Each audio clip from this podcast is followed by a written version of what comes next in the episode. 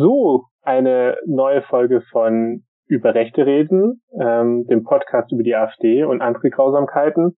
Und äh, genau, heute ist unsere Weihnachtsfolge, aber offensichtlich nicht an Weihnachten. wir haben es mit unserer Aufnahme nicht so äh, hinbekommen, wie wir wollten, denn wir sind auch ein bisschen äh, Opfer von äh, Corona geworden und versuchen jetzt äh, das aufzunehmen. Die Qualität wird heute wahrscheinlich nicht so gut sein. Ähm, die erste digitale Aufnahme von uns. Wir versuchen es aber trotzdem unser Bestes. Ähm, und äh, wieder dabei, Johannes. Wie geht's dir? Ja, hi, äh, ganz gut. Ähm, ich hoffe, dass das halbwegs funktioniert. Äh, wir probieren jetzt hier auch schon seit ähm, einer guten Stunde rum, um mal irgendwie eine halbwegs sinnvolle Aufnahmefunktion zu finden. Und ich hoffe, dass es jetzt dann zumindest so weit funktioniert, dass man äh, nicht sofort wieder ausschalten muss, weil die Qualität so schlecht ist. Äh, das werden wir dann sehen.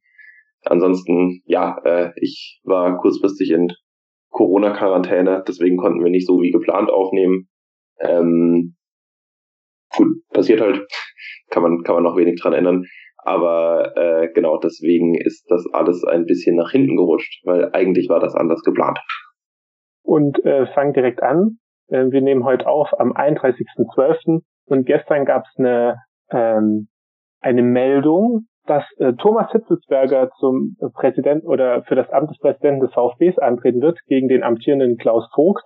Und Johannes, ich stelle dir noch eine Frage jetzt am Anfang, weil wir sprechen jetzt heute nicht über den VfB, aber wer tritt noch als Präsidentschaftskandidatin für den VfB an? Was denkst du?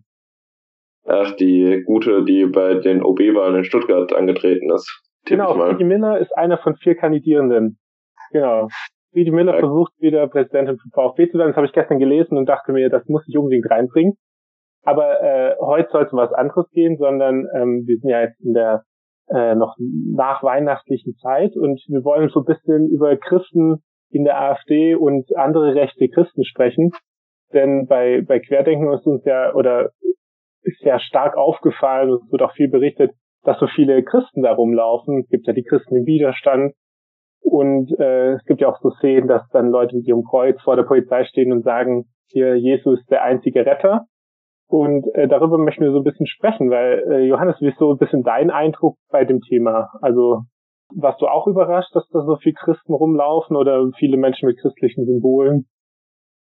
Also ja, ja und nein. Ich meine, man, man muss ja jetzt erstmal ein bisschen trennen. So Christen in der AfD und Christen bei Querdenken, äh, das ist erstmal nicht ganz das Gleiche, würde ich sagen, auch wenn es natürlich äh, dann doch Überschneidungen gibt und alles ein bisschen zueinander passt, wenn man sich genauer anguckt. Ich meine, so im ersten Moment ist es schon ein bisschen komisch. Äh, was, was machen eigentlich Christen auf so Querdenker-Demos? Also was hat, was hat Christentum jetzt mal per se mit äh, Fake News verbreiten, Fakten leugnen und gegen Impfen zu sein zu tun? Das, das ist ja schon irgendwie also es besteht jetzt nicht unbedingt eine denklogische Verbindung dazwischen, ähm, aber gerade bei diesen äh, etwas radikal christlicheren Kreisen passt es dann eben doch sehr gut zusammen, wie man an vielen Stellen sieht. Und was ja auch spannend ist, ist bei Querdenken sieht man ja so ein bisschen, wo, wo diese Gruppen herkommen. Also so als Zentren dieser christlichen fundamentalistischen Gruppen ist ja das Erzgebirge, aber auch vor allem Baden-Württemberg, wo wir auch beide herkommen.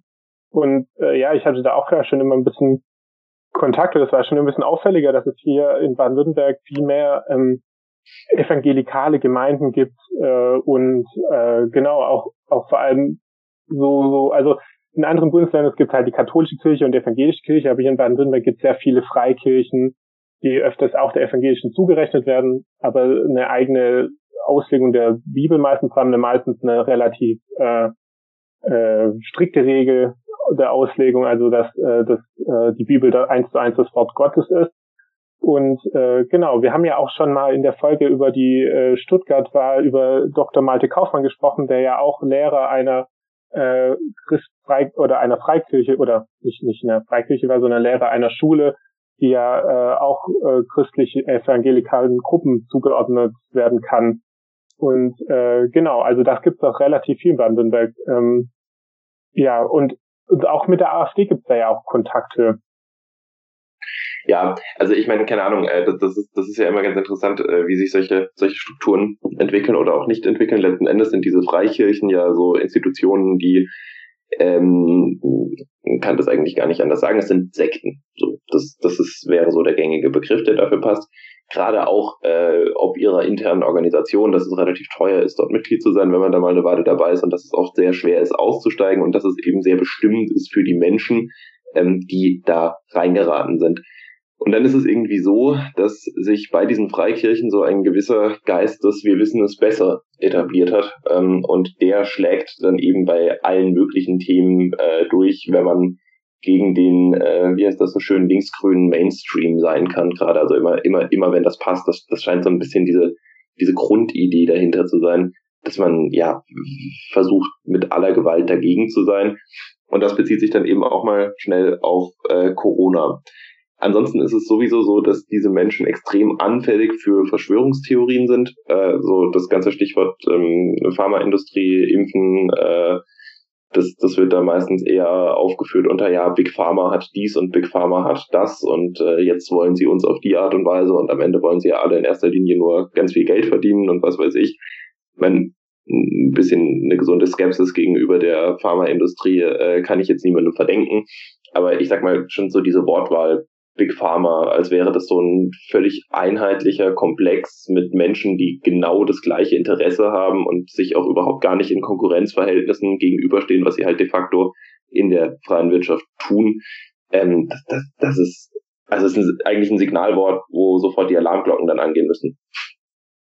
Ja, genau. Ich kann noch mal kurz vielleicht aus meiner äh, eigenen Erfahrung was über äh, Frei Mitglieder für Freikirchen sprechen, weil ich war damals in der Schule in einem evangelischen Unterricht und wir hatten zeitweise auch eine Lehrerin, die äh, evangelische Lehr äh, Lehrerin war, aber auch äh, Mitglied der Freikirche und ähm, da ja öfters trotzdem dann irgendwie unter dem Begriff der, der, des Pro der Protestanten fällt, war die halt auch bei uns Lehrerin. Und äh, ich kann mich noch erinnern, wir mussten mal so ein Bibeltagebuch machen äh, und ähm, also da muss man Stelle aus der Bibel les lesen und äh, dann Sachen dazu machen oder irgendwie genau Kommentare dazu schreiben. Und ich hatte dann auch die, äh, ja, die, die ersten Kapitel sozusagen, also die Entstehungsgeschichte der Erde oder die Schöpfungsgeschichte, wie es bei den Christen heißt.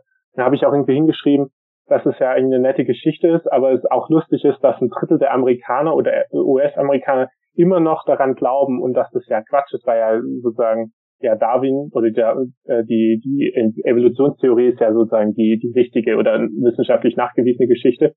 Oder nicht Geschichte, ist einfach ein Fakt. Und dann hat sie nur daneben geschrieben, äh, ein großes Fragezeichen und äh, ja, woher irgendwie, warum ich, also dass das ja, also oder falsch hat die dahin geschrieben, dass ich da jetzt die darwinistische äh, äh, Evolutionstheorie eingebracht habe. Und äh, genau, die konnte dann frei lernen sozusagen in Baden-Württemberg und die ja auch so Geschichten erzählt haben, irgendwie, dass nur getaufte Menschen in den Himmel kommen und die anderen nicht. Sie hat mal da jemanden eingeladen, irgendeinen Professor aus den USA, der uns dann von äh, Engel und Teufel erzählt hat und von den drei Dimensionen und den abgestürzten Engeln und dem Satan und das alles als äh, äh, Wahrheit irgendwie verkauft wurde. Und das ist so bis meine Erfahrung mit diesen Freikirchen, die einen absoluten Humbug äh, erzählen, aber die wirklich nicht in der öffentlichen Betrachtungen stattfinden. Also die, es gibt wenig Kritik an diesen und äh, man spricht immer über islamischen Fundamentalismus, aber über christlichen Fundamentalismus wird irgendwie wenig gesprochen. Und deshalb ist es mal ganz gut, dass wir das hier bisschen machen, auch Bezug auf die AfD. Ja, also das, was du jetzt gerade erzählt hast, das ist natürlich äh, schon krass, weil dass man da an Schulen irgendwie Leuten erzählt, äh, die Schöpfungslehre von äh, der aus der Bibel wäre irgendwie wissenschaftlicher Fakt oder auch nur Darwin wäre nicht absoluter Common Sense in der Wissenschaft. Das, das ist das ist krass. Das darf man Kinder auf gar keinen Fall unterrichten, weil damit unterrichtet man schlicht und ergreifend Lügen.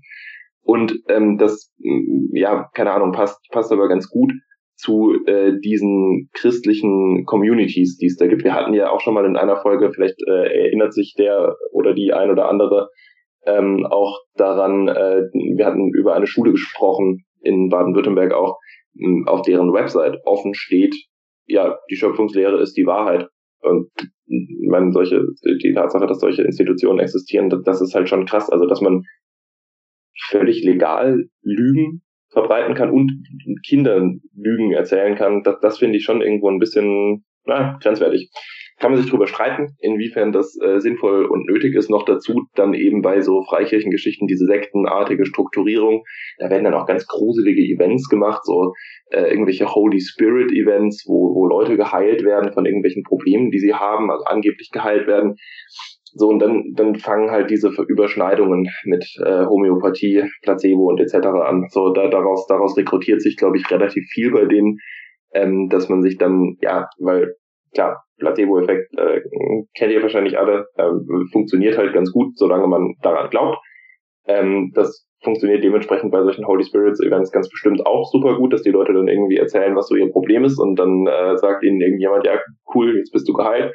Und dann bilden sie sich halt ein, dass es besser ist und dann wird es auch besser. So, das, das, das ist im Großen und Ganzen, wie das funktioniert. Aber dann rutschen die eben da rein und denken, dass das was damit zu tun hat, dass ihnen jetzt irgendeine göttliche Gestalt da geholfen haben würde.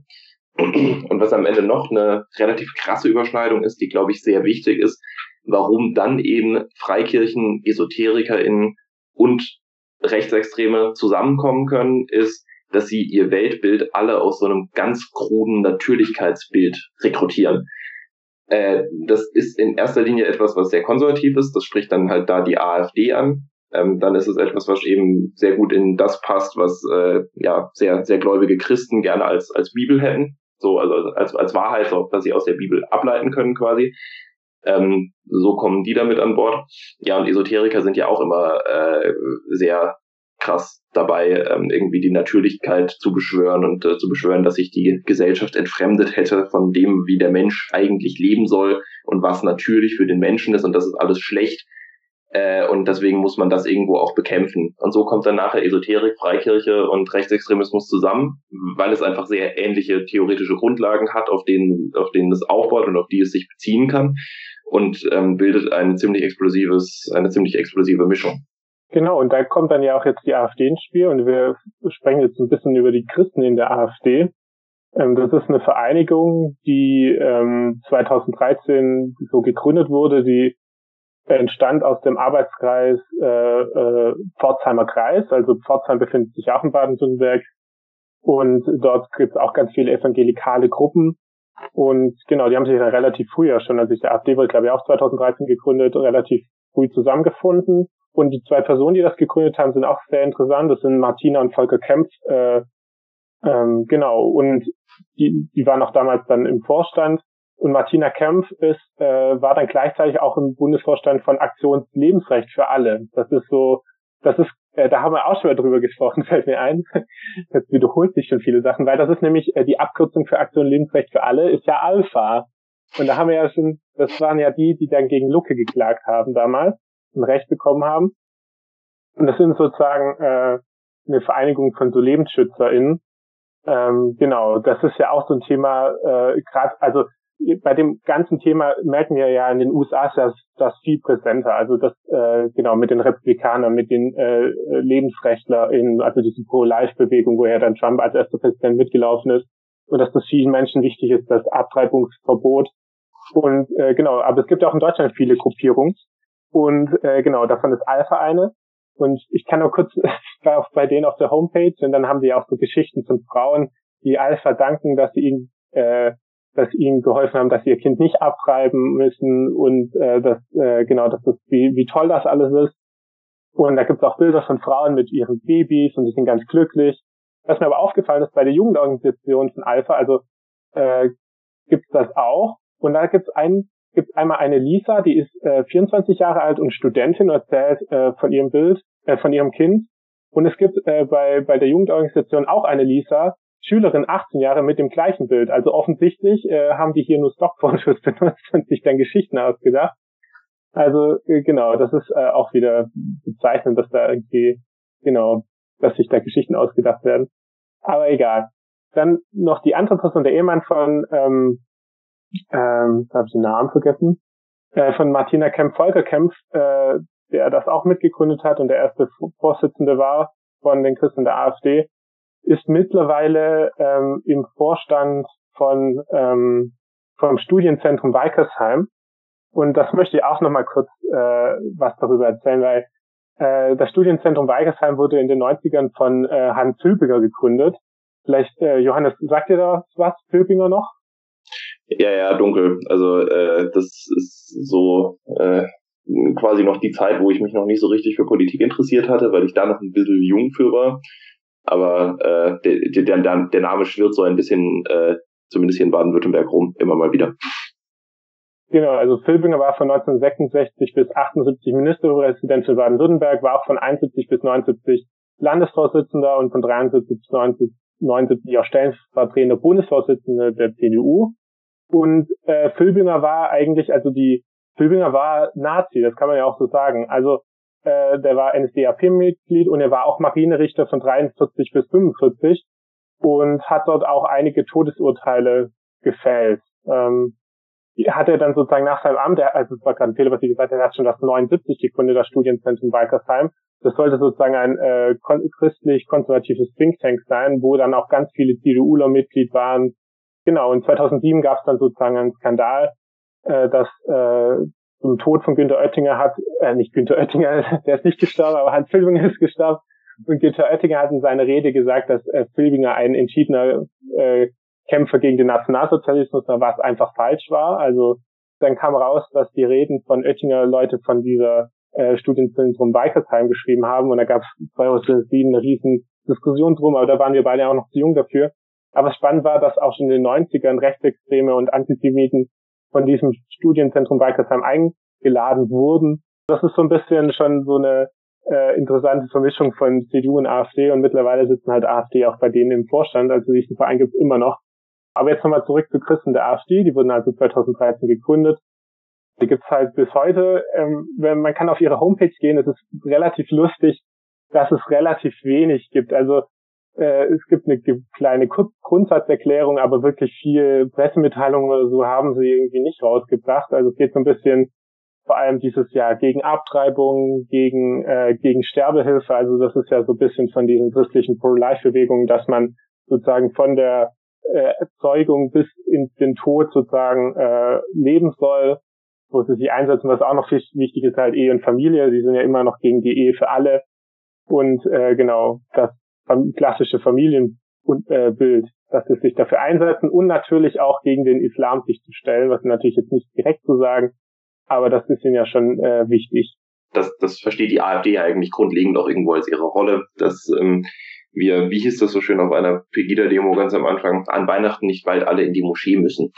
Ähm, jetzt mal abseits davon finde ich persönlich ist aber eigentlich ganz interessant, äh, dass es so äh, diese religiösen Vereinigungen in der AfD gibt. Die Christen in der AfD sind da ja nicht die einzigen, weil die AfD sich ja schon gerne hinstellt als eine Partei, die grundsätzlich äh, religionsskeptisch ist der Ansatz, den äh, die verfolgen beim Thema äh, Religion, ist ja auch, dass sie sagen, ja, ich bin, ich bin, also wir, wir sind sehr islamkritisch. So, wir, wir wollen, dass der Islam, äh, keine Ahnung, in Deutschland keine große Rolle spielen soll und so weiter und so fort, um dann ihren ziemlich offenen äh, anti äh, muslimischen Rassismus zu kaschieren, erzählen sie dann aber, sie seien so allgemein religionskritisch. Und es stimmt ja schon, dass die AfD auch gerade dort wo weniger äh, Bezug zu Religion im Allgemeinen besteht, deutlich mehr, also prozentual mehr WählerInnenstimmen bekommen. Also ja, siehe Ostdeutschland, wo die Kirche einfach weniger äh, verwurzelt ist. Und da muss man ja auch wieder sagen, ähm, ein ganz großer Teil der christlichen Kirche äh, hat als 2015 die äh, also relativ viele Flüchtlinge nach Deutschland gekommen sind, ähm, zumindest sehr lange eine sehr äh, deutliche Pro-Flüchtlingshaltung gezeigt. Und ich meine, das tun diese Freikirchen an der Stelle natürlich nicht, die stehen da auf der anderen Seite. Aber es ist dann doch ganz interessant, so diesen, diesen Widerspruch zu sehen und auch zu sehen, wie widersprüchlich die Religionsgemeinschaften in sich dort sind. Ja, ich finde es auch schon spannend, dass sozusagen die, diese Gruppen, diese ähm, fundamentalistischen Gruppen christlichen Gruppen so, so stark auch mit dem Nationalismus immer verbandeln. Ähm, man kann, also kann ich jetzt auch schon sagen, dass ich finde, ich finde es auch so spannend bei so, so AbtreibungsgegnerInnen, dass ihnen das so wichtig ist mit dem Leben, dass das erhalten werden muss und dass das so zentral ist. Aber sie interessieren sich sozusagen nur für das ungeborene Leben, aber für das, was danach passiert, oder für, interessieren sie nicht und vor allem finde ich so lustig, dass die sich nicht zum Beispiel zu dem äh, Massensterben im Mittelmeer äußern oder solche Sachen. Also das sozusagen, das hat dann irgendwie Grenzen. Also irgendwie interessieren ja. die sich so, so, so dermaßen monothematisch bei, bei Lebensrettung, auf, auf äh, ungeborenes Leben, aber nicht auf das schon existierende Leben. Also das ist so, also finde ich sehr interessant, weil das ist dermaßen paradox einfach. Also das sind, das sind, also das sind, das sind eigentlich Widersprüche, die sich ja auch kaum auflösen lassen. Und in meinen Augen zeigt das eigentlich nur eine Sache ganz deutlich.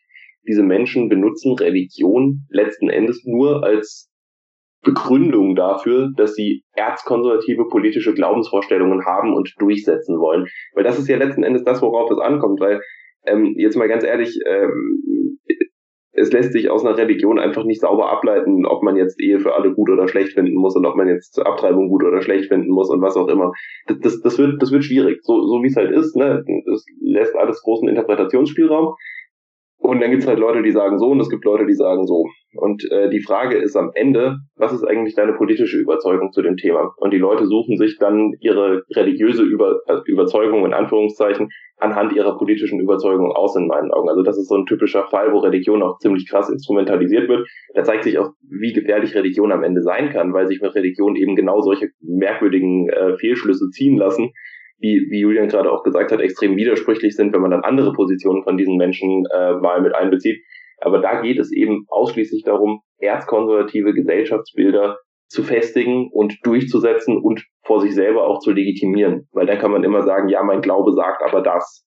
Und dann ist es relativ einfach, äh, sich nicht mehr damit auseinanderzusetzen müssen, dass es auch auf der anderen Seite durchaus ja Menschen gibt, mit denen man darüber mal diskutieren könnte. Und äh, dass eben eine Frau, die eine Abtreibung durchführen lässt, das oft nicht macht, weil sie großen Spaß daran hat, sondern aus anderen und ziemlich guten Gründen. Das kann man dann nämlich einfach ein bisschen kaschieren. Deren Überzeugung ist es ja allen anderen, also dieser missionarische Ansatz, der ja auch im Christentum ja stark verankert ist, allen anderen zu bekehren, was natürlich äh, einfach nicht geht in so einer Gesellschaft, in der wir leben. Also man darf so leben, wie man möchte, aber bekehren darf man halt nicht oder äh, genau. Ja, also, also spätestens wenn Leute anfangen, auf irgendwelche Auslandsmissionen zu gehen, um äh, in Afrika Menschen vom Christentum äh, zu überzeugen, äh, muss ich auch sagen, hört für mich der Spaß auch echt auf.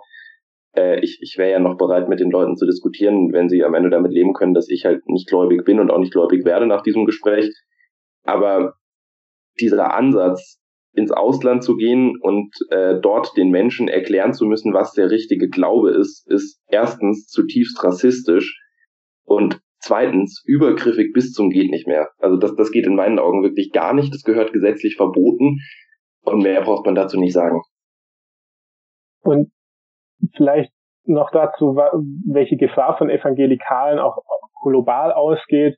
Ich habe eine spannende Doku gesehen über Evangelikalen in den USA und ihr Verhältnis zu Israel, weil das ja dann erst auch mit Trump und erst dann äh, immer stärker wurde, dass sozusagen, dass ihnen, dass sie sich für Israel interessieren, sozusagen auch das heilige Land der Christen durch ja Jesus Christus, der dort geboren ist. Und das ist auch so, so einfach dermaßen paradoxes Verhalten, weil sie unterstützen da Israel ähm, in vielen Punkten oder so, gerade auch die Siedlungsbewegung und so und spenden da sehr viel Geld hin, weil sie viele denken auch, dass sie dort so ihr Seelenheil äh, erreichen können. Es gibt einen Bericht über so eine total verarmte Gemeinde in den USA, die ihr komplettes Geld dahin spendet, obwohl die, die Organisation milliardenschwer ist, äh, nur weil sie denken, sie können sozusagen ihre Seele dadurch retten. Also das ist auch schon interessant. Und äh, was das Oberparadox ist einfach, dass ähm, erstens arbeiten sie dort mit jüdischen äh, Organisationen zusammen, aber für sie sind Juden ja auch Ungläubige. Ja? Also Juden sind für diese evangelikalen Christen auch Ungläubige. Sie tun dann immer so, dass sie mit denen zusammenarbeiten, aber am Ende sind Juden für sie Menschen, die auch nicht in den Himmel kommen. Ja? Und, und der andere Punkt ist, wo dann die Gefahr besteht, ist, dass diese Menschen ja auch immer so von einem gewissen apokalyptischen Gedanken ausgehen, was sie ja auch dann mit, mit Sekten vereint. Und das Problem ist da, dass sie dann zum Beispiel im Fall von, äh, von Israel nicht auf ein, ähm, eine Lösung darauf hinarbeiten, dass zum Beispiel zwischen das Verhältnis zwischen Israeli, äh, zwischen Israel und Palästina irgendwie besser wird und das vor allem für die Menschen besser wird, sondern sie, sie, sie gehen ja davon aus, dass der Weltuntergang in, im, im, im Heiligen Land sozusagen beginnt. Und deshalb forcieren sie teilweise dort auch eine Art Bürgerkrieg, weil das sozusagen der Anfang der Apokalypse ist. Und, ja. und das, das, das ist sozusagen, wenn, also in Deutschland haben die Evangelikalen nicht diese Macht, also mit, Ab, mit Abstand nicht diese Macht wie in den USA, aber dort beginnt die große Gefahr von äh, fundamentalistischen Christen. Ja, und ähm, da äh, weiß ich nicht, äh, kann man, glaube ich, auch ganz gut erklären, warum diese Evangelikalen in den USA so eine wichtige Wählerschaft für Trump gewesen sind. Weil ähm, es passt doch eigentlich überhaupt gar nicht zu einem konservativen Wertebild, dass äh, man einen Präsident wählt, der sich öffentlich hinstellt und äh, erzählt, ja, I can do everything with them, I can grab them by the pussy. So dieses dieses Image von einem Mann, der ja so auftritt, wie Trump das tut, also auch äh, Exzesse bis zum geht nicht mehr hat, sowohl in sexueller als auch in äh, Drogenhinsicht äh, ähm, und sich benimmt, als wäre er selber schon Gott äh, im Großen und Ganzen, das passt ja eigentlich nicht in so eine evangelikale Glaubensvorstellung. Woran Trump aber wirklich gut passt, ist, dass er eine Art Endzeitprophet für diese Menschen ist. Trump repräsentiert, dass die westliche Welt bald untergehen könnte. Und deswegen war Trump für diese Leute auch so eine wichtige Figur. Sie haben an ihn geglaubt. Und das kann man wirklich so sagen. Ähm, jetzt versuche ich mal den Bogen zurück nach Deutschland zu spannen. Äh, Julian hat es gerade schon so äh, kurz angemerkt. Frage ist natürlich immer, wie viel Macht haben diese Leute? In den USA ist äh, diese, sind diese, äh, wie heißt das, Bible Bells, glaube ich, unglaublich wichtig und da gibt es unglaublich viele Menschen, ähm, die man als Wählerschaft äh, generieren kann. In Deutschland geht es, wenn ich jetzt richtig informiert bin, so um zwei Millionen Menschen in etwa. Das ist nicht so viel, aber ja gut, ich meine, zwei Millionen von 80 Millionen ist schon auch ein äh, ziemlicher Punkt, gerade wenn man mal äh, anschaut, wie feindlich diese Menschen einer freiheitlichen Gesellschaft gegenüberstehen am Ende. Ähm, aber Julian, welche Rolle spielt eigentlich diese Organisation Christen in der AfD tatsächlich in der AfD? Wie wichtig sind die? Ja, irgendwie nicht so wichtig. Also es gibt irgendwie 300 Mitglieder, werden denen zugerechnet. Ähm, wir können ja kurz durchgehen, wer ist sitzt denn da, da so im Vorstand? Also ähm, es ist halt zum Beispiel der Vorsitzende Joachim Kuhs, also der sitzt auch für die AfD mittlerweile seit 2019 im Europaparlament. Ähm, genau, er hat äh, Jahrgang 56, er ist sehr stolz auf seine zehn Kinder und noch stolzer auf seine zwölf Enkelkinder. Da gibt es einen Artikel vom Stern, dass er da das Einzige ist, worüber er immer redet. Und äh, genau, also die anderen Personen, die da Mitglied sind, die sind jetzt nicht so wirklich, haben nicht so die großen Stellenwert in der AfD. Also die Christen in der AfD habe ich auch den Eindruck, das ist so ein bisschen eine, ähm, ja, so eine, so eine Organisation, die so ein bisschen dazu dienen soll, die AfD in so als christliche Gruppe darzustellen oder dass das vereinbar ist. Also so Art Feigenblatt kann man ja schon sagen. Ich meine, das ist das gleiche wie mit bei Juden in der AfD, wo die Anzahl von Menschen, die wirklich jüdisch sind und in der AfD wirklich minimal ist. Aber ja, genau. Also wir haben da so Leute wie Joachim Kuhs, also vielleicht noch eine, eine Person, die ein bisschen eine größere Bekanntheit hat innerhalb der AfD, ist zum Beispiel Volker Münz, das ist Bundestagsabgeordneter aus Göppingen. Ähm, der ist nämlich auch religionspolitischer Sprecher der AfD und ähm, auch ähm, Finanzpolitiker. Der ist so in der Fraktion, äh, hat er eine eher wichtigere Rolle. Was bei Münz zum Beispiel spannend ist, der war jetzt bis letztes Jahr war er Mitglied im Kirchengemeinderat von Uhringen, also das ist eine, eine Stadt im Landkreis Göppingen. Und äh, die haben dann letztes Jahr groß mobilisiert, weil bei Kirchengemeinderat war das große Problem, dass meistens nur so viele antreten, wie auch reinkommen. Und äh, da wurde dann stark mobilisiert, dass er jetzt da rausgeflogen ist. Ähm, genau, und er hat zum Beispiel auch mal äh, äh, gesagt, dass äh, er ist auch war im Bezirkssynode von Göppingen, also das ist so ein bisschen halt äh, kreisweit. Äh, die, die Art Kirchengemeinderat hat auch gesagt, dass man nur Flüchtlingshilfe für Christen machen soll. Das war zum Beispiel so Aussagen von ihm. Genau. Und was auch noch spannend ist, äh, über ihn zu wissen, ist, dass er Mitglied in einem Tempelorden ist. Oder er ist ein Tempelritter und er trägt auch immer auf seinem Gewehr, wenn man genau hinguckt, so ein Templersymbol. Hättest du noch gedacht, dass es noch die Tempelritter gibt? Ähm, ich wusste tatsächlich, dass es die Tempelritter noch gibt, weil ähm, ein Professor von mir äh, auch Mitglied in so einem Tempelritterorden war. Also der ist inzwischen auch nicht mehr Bob. Äh, ist ein bisschen alt. So. Äh, deswegen war mir das tatsächlich bewusst. Aber ähm, wenn ich, also wenn man sich das jetzt mal so insgesamt anschaut, dann kann man vielleicht tatsächlich den Schluss ziehen, okay, die Christen in der AfD sind keine Organisation, die jetzt die Politik der AfD wesentlich mitbestimmt, sondern es ist eher so eine Randgruppe, auf die die AfD achtet, weil sie da weiß, okay, die vertreten erzkonservative gesellschaftliche Bilder, bei denen können wir relativ einfach äh, WählerInnen-Stimmen generieren, wenn wir uns bisschen Mühe geben, denen nicht auf die Füße zu treten mit Sachen, die wir machen. Also vielleicht nicht immer so religionskritisch auftreten, vielleicht hier und da mal ein bisschen, weiß auch nicht, äh, was Nettes übers Christentum sagen. Ähm, klar, auch diese klare Orientierung, so christlich-abendländische Kultur. Ähm, das ist natürlich auch wieder so eine erzkonservative äh, Propagandageschichte. Wer die christlich-abendländische Kultur retten will, der hat meistens Böses im Sinn. Das kann man, glaube ich, tatsächlich geschichtlich ganz gut so festhalten.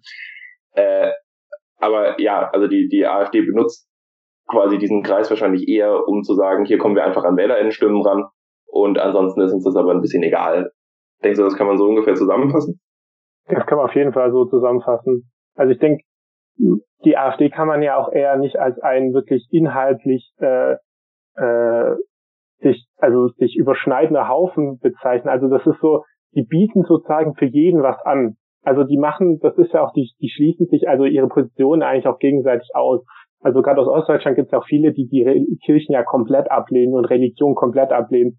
Aber die AfD funktioniert eher so, man, man hält, streckt sozusagen allen die Hände, Hände auf. Also man ist so, äh, das sagt man öfters ja auch über Parteien, wie zum Beispiel Grünen oder so, dass die bündnisfähig auf alle Seiten sind. Das kann man so ein bisschen auch auf die AfD sagen, natürlich auf eine ganz andere, radikalere Weise, dass sie sozusagen mit allen notfalls arbeiten. Also so, äh, äh, genau, also dann oh, gibt es noch die Juden in der AfD und die Christen der AfD ist sozusagen auch sowas, die sozusagen versuchen, dadurch Kontakt mit, ähm, mit evangelikal zu bekommen, also dass man die sozusagen an die Partei bindet und äh, die sich aber dann auch ausschließen mit anderen Gruppen in der AfD. Es ist ja auch, ähm, also der Sinn von Christen in der AfD ist ja auch so ein bisschen dahinter, dass sie sozusagen eine relativ offizielle Stellung dadurch haben und dann auch eingeladen werden. Also sie wollen dann eingeladen werden ähm, zu, weiß nicht, zum ähm, ja keine Ahnung, Christen der äh, Treffen der Katholiken oder der Evangel äh, der Protestanten, also zu sowas, zu, zu Kirchentagen oder sie haben dann Treffen mit irgendwelchen ähm, Kirchengemeinden und fühlen sich halt sozusagen als offizielle Vertreter. Also genau. Ja, als Sprachrohr. Also, genau, als Sprachrohr.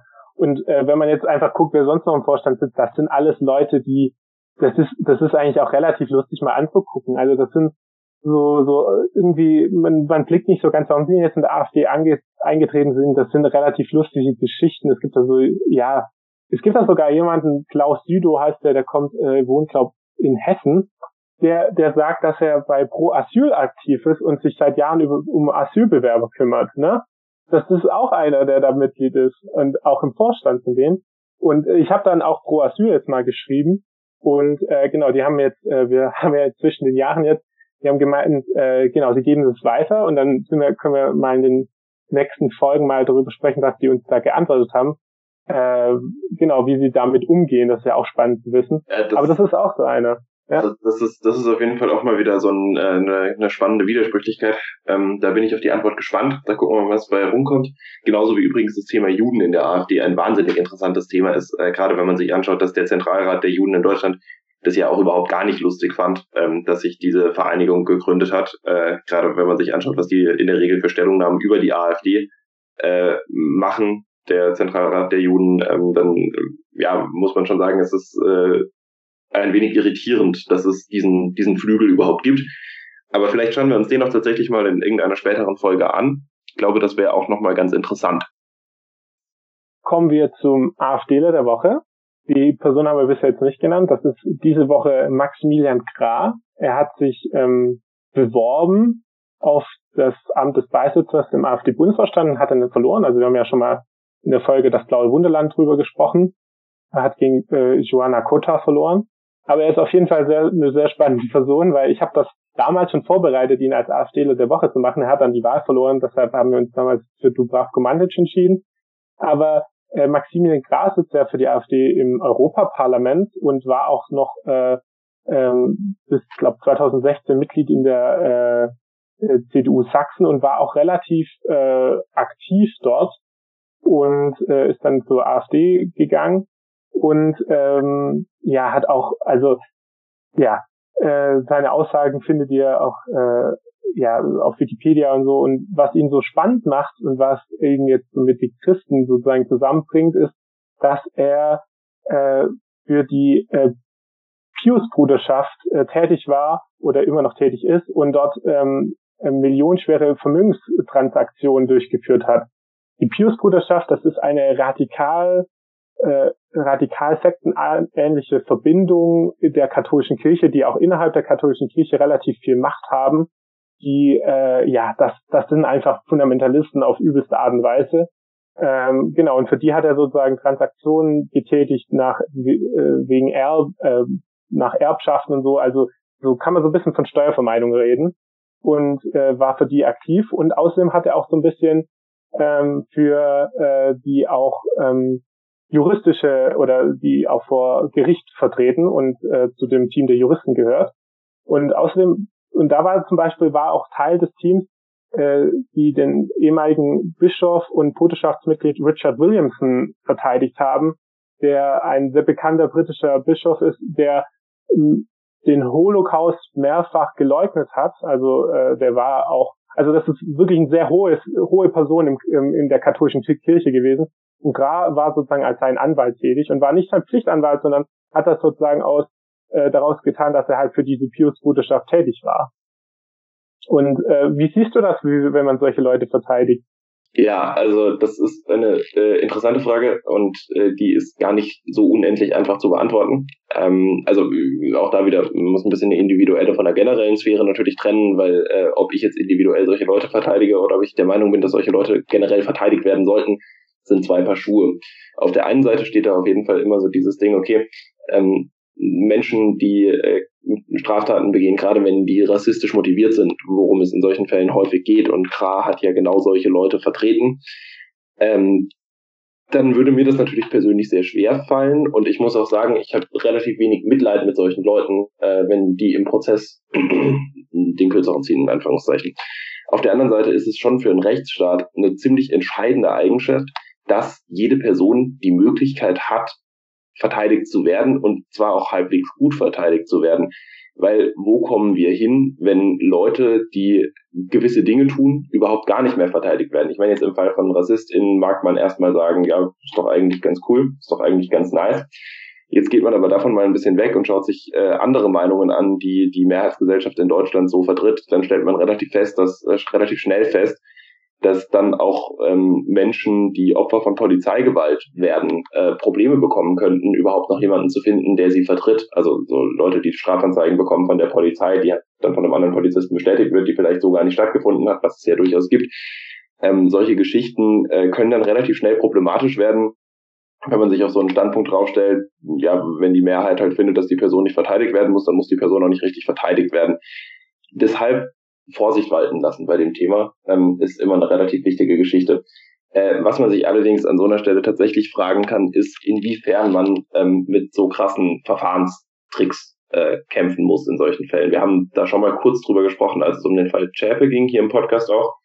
Äh, und ich habe damals auch gemeint, naja, es ist halt die eine Sache zu sagen, man verteidigt jemanden und es ist die andere Seite zu sagen, man versucht mit so einem Prozess dann auch noch irgendwie so ein politisches Schauspiel aus der Sache zu machen. Das war ja bei Chapel der Fall.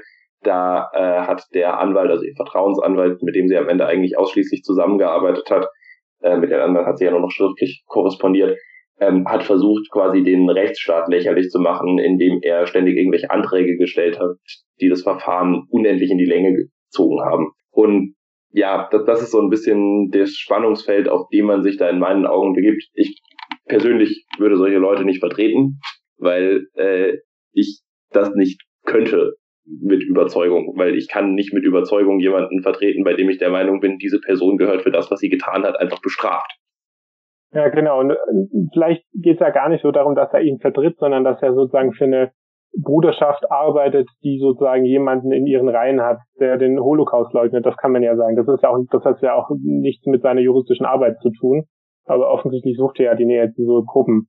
Ja, und dann macht es halt schon auch nochmal einen Unterschied, ob ich sage, ich äh, ich, ich habe mal so einen Fall, den, wo ich, wo ich halt so eine Person vertrete, oder wie bei ihm, der halt regelmäßig irgendwelche Leute, die ziemlich eindeutig rassistisch motivierte Taten begehen, vertritt. Weil das, das schon am Ende wieder eine, ein politisches Ding ist. Ne? Das ist auch ein großer, großer, großer Unterschied. Weil wenn ich jetzt mal jemanden vertrete, weil ich eben sage, okay, jede Person muss vertreten werden, finde ich, ist das so die eine Sache. Aber wenn ich mir diese Fälle ständig aussuche und ständig diese, diese rassistischen Übergriffe raussuche, um die Leute vor Gericht zu verteidigen, dann erfolgt das aus einer ganz klaren politischen Motivation heraus. Das ist halt nicht geil. Genau. Er hat ja auch unter anderem dann auch äh, den Hutbürger hat er auch damals vor Gericht vertreten. Ähm, wenn du dich noch an ihn erinnern kannst, wahrscheinlich schon. An den Hutbürger äh, kann ich mich tatsächlich nicht erinnern. Natürlich, sie haben mir ins Gesicht gefilmt.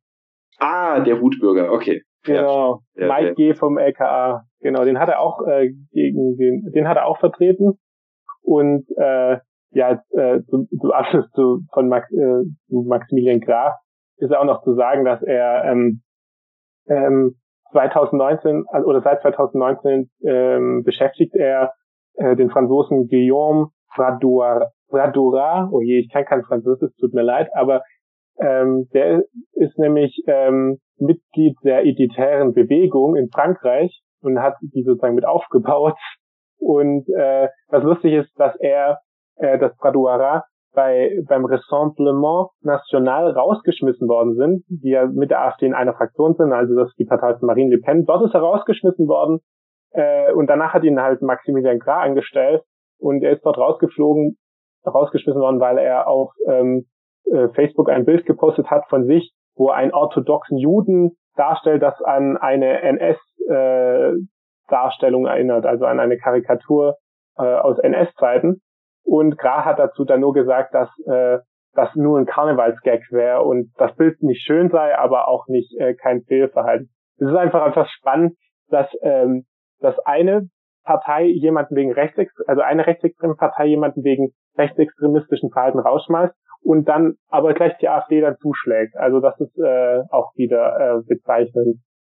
So, das war es mit, mit dem AfD der Woche und wir wollten eigentlich nur eine Folge zu äh, Christen und AfD machen, aber da gibt es so viele Sachen, das ist bei uns Recherche aufgefallen, dass über christlichen Fundamentalismus so wenig in Deutschland gesprochen wird und äh, da gibt es noch viel, viel andere Gruppen und auch irgendwie die Überschneidung mit teilweise mit CDU-Organisationen, dass wir uns vorgenommen haben, jetzt nochmal eine Folge bald zu machen.